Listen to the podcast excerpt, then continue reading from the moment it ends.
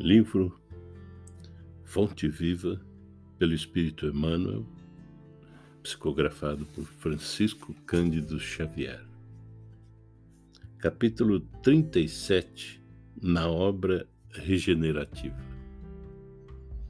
Irmãos, se algum homem chegar a ser surpreendido em alguma ofensa, vós, que sois espirituais, orientai-o com espírito de mansidão, velando por vós mesmos, para que não sejais igualmente tentados. Paulo aos Gálatas.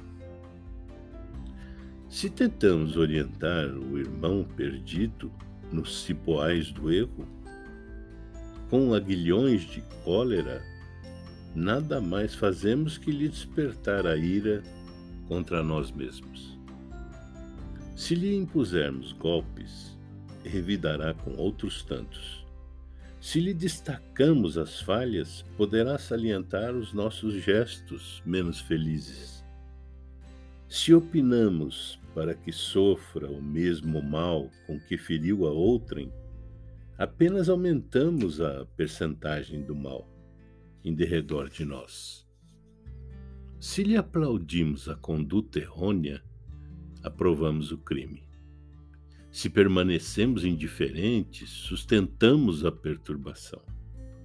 Mas se tratarmos o erro do semelhante como quem cogita de afastar a enfermidade de um amigo doente, estamos, na realidade, concretizando a obra regenerativa. Nas horas difíceis, em que vemos um companheiro despenhar-se nas sombras inferiores, não ouvidemos que, para auxiliá-lo, é tão desaconselhável a condenação quanto o elogio. Se não é justo atirar petróleo às chamas, com o propósito de apagar a fogueira, ninguém cura chagas com a projeção de perfume. Sejamos humanos, antes de tudo. Abeiremo-nos do companheiro infeliz com os valores da compreensão e da fraternidade. Ninguém perderá. Exercendo o respeito que devemos a todas as criaturas e a todas as coisas. Situemo-nos na posição do acusado e reflitamos se, na condição dele teríamos resistido às sugestões do mal. Relacionemos as nossas vantagens e os prejuízos do próximo com imparcialidade e boa intenção.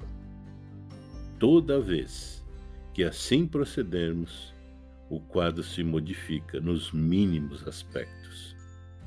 De outro modo, será sempre fácil zurzir e condenar para cairmos com certeza nos mesmos delitos quando formos, por nossa vez, visitados pela tentação.